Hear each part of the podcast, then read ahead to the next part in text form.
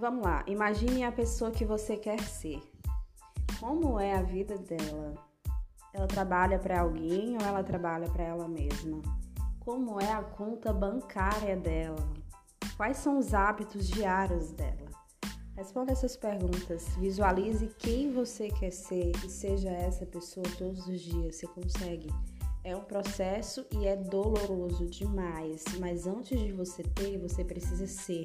E nesse processo, não importa quantas vezes você precisa recomeçar, o importante é você continuar firme com o propósito que você quer para sua vida e lutar incansavelmente por ele todos os dias até você conseguir.